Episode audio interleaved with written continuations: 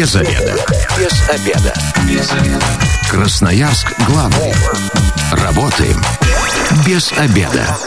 Здравствуйте, в прямом эфире программа «Без обеда». У микрофона я, Анастасия Петрусева. Сегодня мы будем говорить про новые правила зачисления детей в первый класс. И сегодня у меня в гостях Светлана Викторовна Попова, заместитель начальника отдела общего образования. Светлана, добрый день. Добрый день.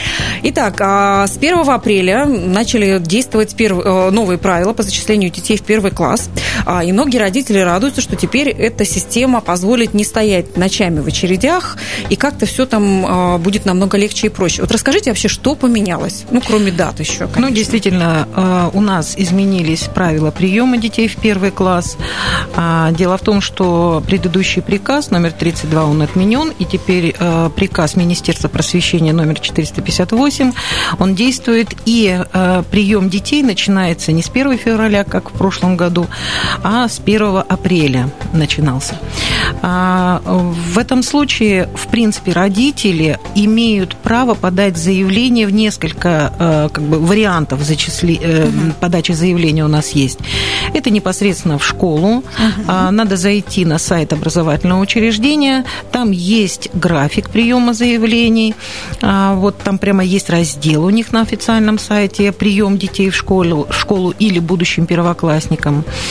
Можно подать заявление через сайт госуслуги, региональный портал госуслуги. Угу. Там надо будет просто прикрепить Э, документы, написать заявление, и оно тоже будет регистрироваться. Можно подать заявление через официальный сайт образовательного учреждения.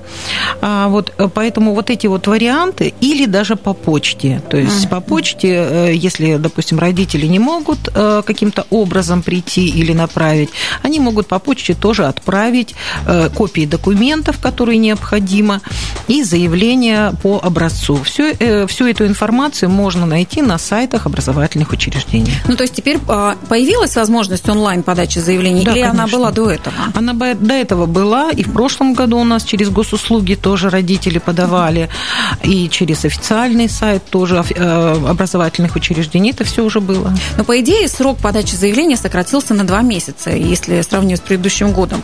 А тогда за счет чего стало легче? Ну, а, или, как обещают, будет легче? Ну, я не знаю, как легче, но, тем не менее, как бы с 1 апреля до 30 30 июня у нас принимаются заявления от родителей, которые имеют внеочередное, первоочередное, преимущественное право, и а, родителей, чьи дети проживают на микроучастке школы. Угу. А, значит, вот в этот вот как раз период а, осуществляется просто прием заявлений, а уже зачисление детей будет осуществляться после приема заявлений 1, 2, 3 июля. Угу. Вот, поэтому а раньше такого не было. Раньше, например, после подачи заявлений у нас в течение 7 дней ребенок должен быть, быть зачислен. Угу. Почему так сделали? Ну, скорее всего, потому что а, получается так, что, а, конечно, родители сначала подают заявление по микроучастку, но, например, они же хотят, например, учиться в другой какой-то школе. Ну, да. И их зачисляют, например, по микроучастку в течение 7 дней, раньше зачисляли. Потом им надо было бы отчисляться и зачисляться в другую школу, угу. понимаете? А сейчас как раз вот эти вот все заявления принимают спокойно, родители уже понимают, попадают они, не попадают в другую школу, э, потому что ежедневно буквально будут сейчас а, школы выставлять э, количество, допустим, поданных заявлений и наличие свободных мест. Угу. То есть это позволяет как-то вот, э, вот этих челноков, как вы назвали, да, которые школы в школу да. или хотят другие места, как-то все-таки из-за них, чтобы очередь не скакала постоянно. Да, конечно, конечно, потому что сейчас все только заявления принимаются, их регистрируют, естественно, заявления, регистрируют в порядке пребывания этих заявлений, поэтому родители могут не волноваться. Вот. Потом, когда все эти заявления, например, ну, вот в течение дня приняты, сразу отбираются дети, которые первоочередно двойное право имеют.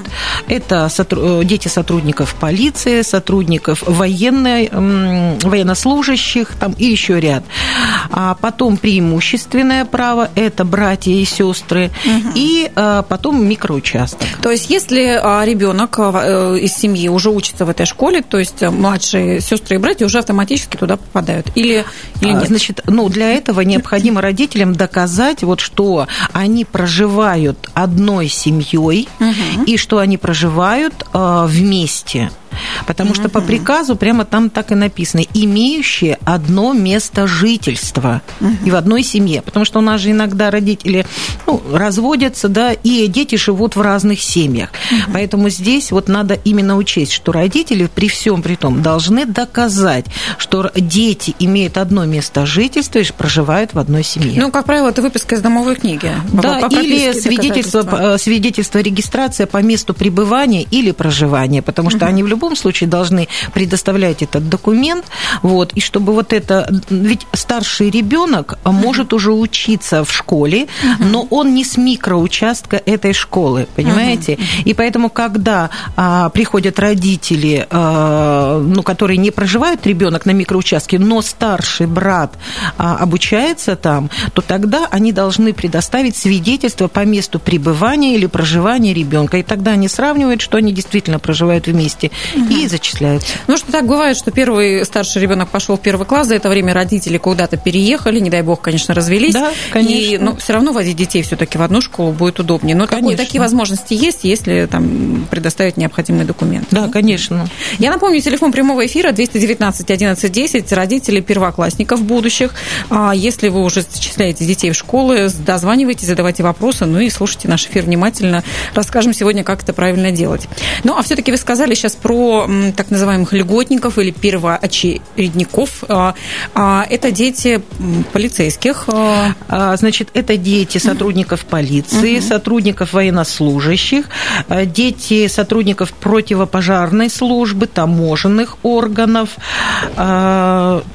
так, ну, вот эти вот угу. сотрудники. А проживающие... На... Так, давайте примем звонок. 219 11 10. Здравствуйте, вы в прямом эфире. Как вас зовут? Ага, здравствуйте, Алексей. Да, Алексей, слушаем вас. У меня такой вот вопрос. Я вот подавал заявление через госуслуги, но вот там дело в том, что не было строки, где вот место проживания вписывать. Как вот, ну...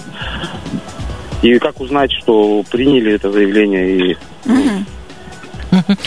Значит, смотрите, госуслуги – это региональный портал, поэтому, ну, вот э, там иногда бывает, вот как в прошлом году, а, как бы, когда очень много народу начинает подавать, то там бывают технические какие-то перебои.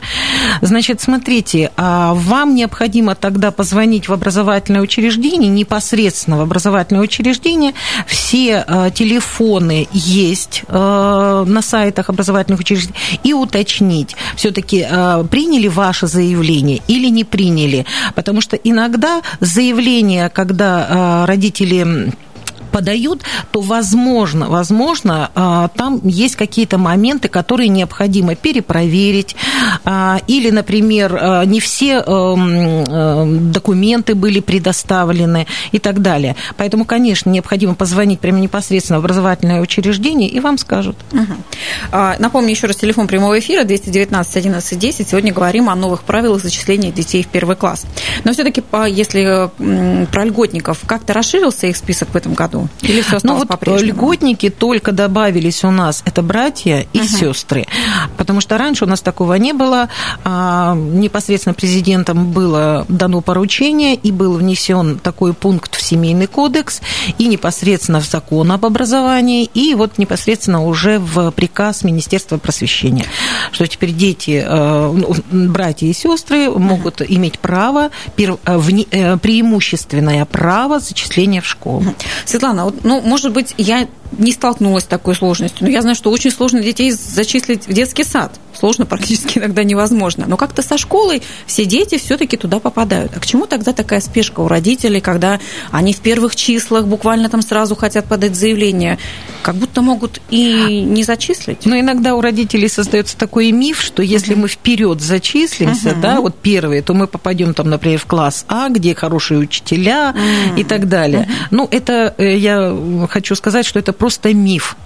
Вот, потому что, в принципе, спокойно можно подавать заявление. Единственное, что какой момент, что, естественно, у нас э, школы не резиновые. И вот по закону об образовании и вот по этому приказу школа имеет право отказать в связи с отсутствием свободных мест в учреждении. Угу. То есть такое возможно, когда, например, школа вот сейчас будет собирать непосредственно заявления а, вот этих льготников и по микроучастку, которые проживают дети, и потом а, они понимают, что ну, школа уже больше не может открыть э, какой-то дополнительный класс, если, допустим, больше с микроучастка пришло детей, то тогда уже здесь территориальное отдел образования смотрит, где в ближайших школах а, можно открыть дополнительный класс. Uh-huh. Вот. А, ну, во всяком случае, мы стараемся всех родителей, всех детей удовлетворить, и я могу успокоить граждан, что всем места детям будет в школу, в школе. Uh-huh. Ну, получается, все-таки тогда желательно в первых числах, э, как только открывается набор, э, это заявление подать. Не оттягивать, э, не ну, ждать месяц. Ну, конечно, лучше, конечно, сейчас вот в апреле, в мае, тогда мы будем знать уже большинство, и большинство так делают. В основном, вот, допустим, у нас в прошлом году было около 10 тысяч, да, но практически все вот в эти вот числа максимально подали уже uh-huh. родители. Поэтому сайты и не справляются, если такой да. объем а, заявлений да. поступает. Напомню, еще телефон прямого прямого эфира 219 11 10. Сегодня говорим о новых правилах зачисления детей в первый класс. А, но все-таки а, заявление подается, и сначала льготников э, зачисляют, а потом уже всех остальных. Но часто же так бывает, что, допустим, прописаны в одном месте, проживаем в другом. Вот эти вещи как-то вообще учитываются или вот только по прописке школы? Ну вот смотрите, согласно приказу у нас два этапа. Первый этап – это который, я вам сказала, льготники и дети, проживающие на микроучастке, непосредственно непосредственно. И надо сказать здесь, уточнить, что родители должны доказать, что ребенок проживает на микроучастке. Он должен предоставить документ, подтверждающий, угу. то есть это свидетельство по месту пребывания или проживания. То есть не обязательно там может не быть прописки, прописано, допустим, в да. другом месте. Ну, регистрация должна быть, да, угу. обязательно. Дело в том, что вот эм, если родители снимают квартиру и угу. договор Например, аренды, да. да, допустим, у них есть, то это не является документом, документом, подтверждающим регистрацию ребенка. Угу. Это просто договор о э, непосредственно проживании. И там нет такого. Поэтому родителям надо вот именно побеспокоиться, если они хотят в первую очередь, вот об этом. Второй этап, когда с 6 июля будет, э, будут приниматься э, заявления от родителей, чьи дети не проживают на микроучастке. Угу. И здесь уже надо будут смотреть, если есть свободные места в этой школе, куда вот они подали, это хорошо, значит, их зачислят. А вообще бывают они свободные уже к 6 Конечно, июля? конечно, бывают. Конечно, бывают. Потому что иногда а, некоторые родители, например, уезжают, переезжают. То есть это такая живая, как говорится, вот э, ситуация. Mm-hmm. Вот, поэтому, конечно, там уже окончательно уже будет а, известно 1, 2, 3 июля, и там уже будут э, понимать, в какие классы, например, свободные места, куда можно еще доукомплектовать детей. Но если, допустим, в этой школе нет свободных мест, значит, вам должны предложить территориальное отдел образования угу. школу, близлежащую к вашему месту жительства. Ну, и в любом случае должна быть официальная регистрация, даже если нет прописки, ну, независимо ну, от того... А, смотрите, у ребенка не может, может и не быть на микроучастке регистрации. Угу. Это совершенно другое постановление, что а, родители и дети должны быть зарегистрированы в течение 90 суток угу. с момента, э, ну, например, нахождения рождения на территории города. То есть, поэтому родители должны тоже понимать, они же должны быть зарегистрированы там, где они проживают. Я думаю, что это важно, потому что город нас, наш разрастается, вот эти моменты перевоза детей через весь город, это сложности определенные. Кто-то, допустим, определяет школу, где живет рядом бабушка, или кто-то, кто может водить ребенка. Поэтому родители позаботьтесь, 90 дней, должно быть не менее 90 ну дней. Ну да, да это по, по постановлению правительства. Красноярск главный. Консультации по любым вопросам. Бесплатно. Без заведа. Итак, возвращаемся в эфир без обеда. Сегодня мы говорим о новых правилах а, зачисления детей в первый класс. У микрофона я, Анастасия Петрусева. Сегодня в гостях у меня Светлана Викторовна Попова, заместитель начальника отдела общего образования. И я напомню, телефон прямого эфира 219 11 10. Любые ваши вопросы по поводу зачисления ребенка в первый класс. Или, может быть, вы уже столкнулись с какой-то сложностью, и сегодня мы вам поможем ее разрешить. А вот до ухода на рекламу вы как раз сказали про некий такой миф среди родителей, что если чем быстрее ты зачислишь ребенка в школу, ну или заявление подашь, а, значит, ты больше шансов попасть в какой-то ну, лучший класс. Вот это вообще как-то связано? Нет, вы знаете, в принципе, это не связано, потому что когда родители подают заявление, в принципе, в некоторых школах э, спрашивают, по какому, например, учебно-методическому комплекту, то есть по какой программе, ну, а по-другому. Родители хотели, чтобы его ребенок обучался. У нас же очень много различных программ, там это школа России, перспективы и так далее. Вот, э, развивающее обучение. Поэтому, если, допустим, родители как-то уже ознакомлены с этими программами, уже приоритет какой-то для себя выбрали, конечно, они могут сказать, что вот мне нужно обязательно именно эта программа. Вот. А, тогда а, вот э, начинают учитывать, э, потому что учителя тоже по разным программам работают, и вот начинают зачислять сначала, может быть, по программам. Сразу хочу обратить внимание, что родители не имеют права выбирать учителя, потому что иногда, э, да, родители хотят, вот мы хотим только к этому учителю, учителю, угу. и все. Нет, по закону и по всем нормативным документам у нас комплектование идет в школе э, непосредственно образовательным учреждением. А почему? К чему такие сложности? А потому что, выбираешь учителя. ну, смотрите, максимальное количество, даже если мы возьмем там 30 человек в классе, угу. а если, допустим, 60 захотели к этому учителю. Ага, ну да. Понимаете, каким образом учитель может? Поэтому здесь нет права родителя выбирать. Угу. У него, ну, возможно, допустим, написать какое-то заявление, и там уже школа будет угу. рассматривать рассматривать какие-то вещи. Но вообще э, вот именно распределение детей по классам – это полномочия школы. Угу. То есть договариваться уже, а, говорить о своих пожеланиях нужно непосредственно в школе. То есть на да, моменте конечно. подачи заявления это никак не решается? Нет. Иногда некоторые школы, конечно, это там записывают, какую бы хотели программу или угу. что-то, чтобы хотя бы учитывать в некоторый момент. Некоторые программы, э, некоторые родители просто, ну, как бы не знают, все равно им абсолютно. Угу. Вот поэтому они потом только после 30 а, июня, да, когда вот идет, идут приказы зачисления, только угу. тогда идет уже распределение в классы. Ну и если учитель не подходит, там что-то поменять мы не имеем права, да? Ну, закону? смотрите, сразу же нельзя а, понять, подходит он или не подходит. Угу. Родителям можно посоветовать, пусть сначала ребенок пообщается с учителем, потому что вот эти первые дни адаптации, они очень важны. А, ребенок должен посмотреть, приучить, привыкнуть к своим одноклассникам и так далее. А, и вот это может сказать только психолог, школьный, школьный психолог, uh-huh. потому что все психологи в начале, всегда в сентябре, проводят вот такие некие опросы среди детей о комфортности пребывания ребенка в классе, о сплоченности коллектива, такие вот проводят тесты и говорят уже непосредственно. Uh-huh. То есть, если какие-то проблемы возникают, по закону мы имеем право из одного первого класса переходить там в параллельный, допустим, в той же школе. Ну, конечно, вы, родитель имеет право обратиться к директору с просьбой, чтобы ребенка перевели, например, в другой класс. Но здесь уже рассматривается, есть ли возможность перевода в этот класс непосредственно. А вдруг там тоже 30 человек уже садить некуда. Понимаете? Поэтому здесь могут предложить просто другой вариант какой-то в другой класс. А, ну, пожалуйста. Просто, насколько я знаю, родители выбирают в первую очередь как раз учителя, который, ну, так или иначе подойдет их э, ребенку.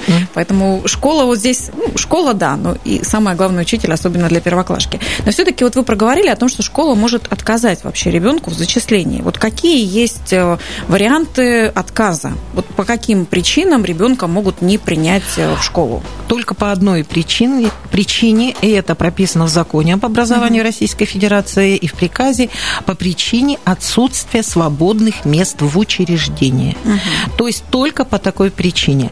Вот принять документы, допустим, в, в, в первый класс, э, значит, в школу, здесь э, могут, не, не могут отказать, а могут просто отказать в, зачисле, в, в приеме документа по причине того, что неполный пакет документов угу. был предоставлен.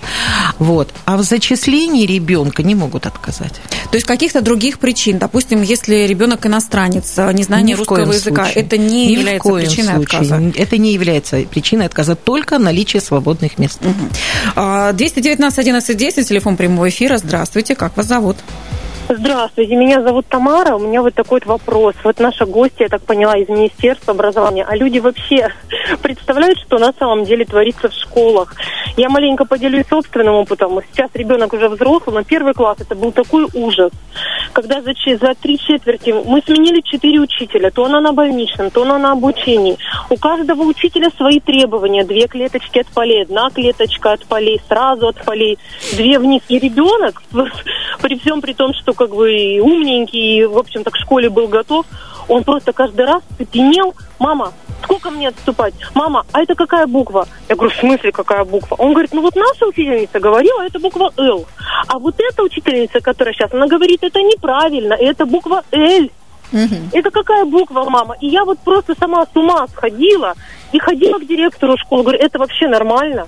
За три четверти вот требования каждые там два-три месяца все меняются, снижаются оценки. Ну, понятно, что в первом классе солнышко, но когда он ожидал солнышко, у него тучка получилась. Uh-huh. Это был такой ужас, пока мы не сменили школу, мы эти проблемы решить не могли. Я уже не говорю про то, что оказывается слово арбуз делится на слог А и слог рбуз. Я просто в шоке была от этого. Вот теперь мы, мы теперь э, всем эфиром теперь будем в курсе. Тамара, спасибо вам большое. Но все-таки вот если с такими сложностями родители сталкиваются, это только вот на уровне школы нужно решать или где-то уже повыше ну, пойти, пожалуйста? Я разделяю действительно беспокойство Тамары, а, потому что такое, конечно, бывает. А, вот текучка кадров в школе действительно большая. Угу.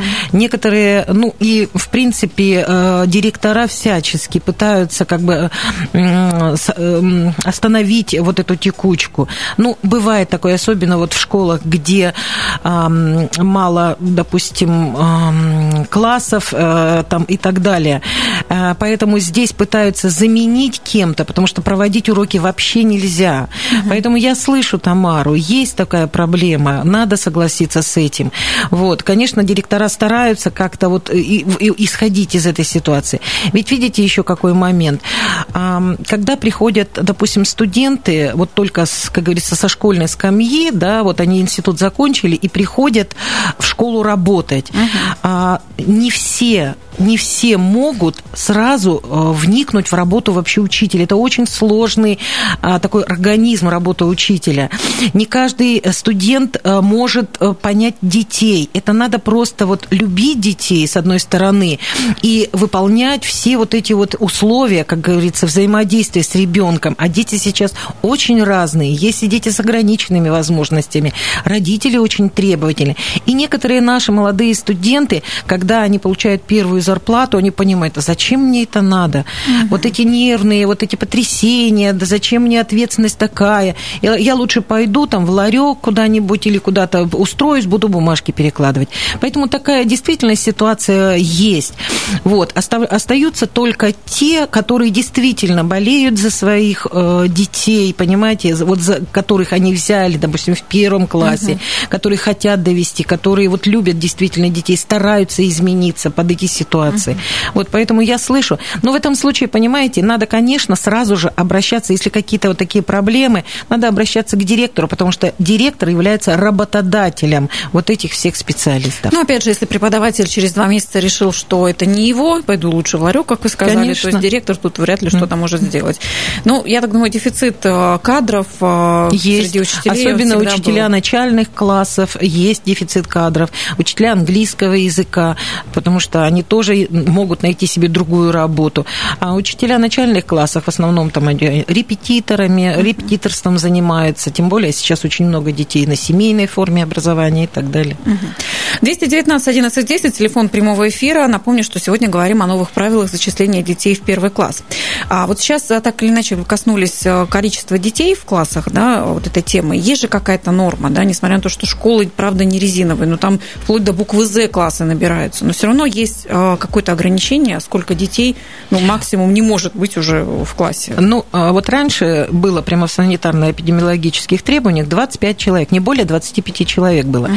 Потом эта норма была, э, ну, ее убрали, вот, и потом стала норма 2,5 квадрата на человека в кабинете. Угу. Поэтому здесь, э, в принципе, мы где-то в среднем говорим, что это должно быть 25 человек, но здесь может быть больше, потому что кабинеты у нас, особенно в современных новых школах, бывают и побольше кабинеты, где можно и по 26, и по 28 садить и так далее. Если возможно парту поставить, да, дополнительную, то это, в принципе, не То есть только от квадратуры зависит, да, вот два с половиной квадрата на человека. Ресурсы преподавателя.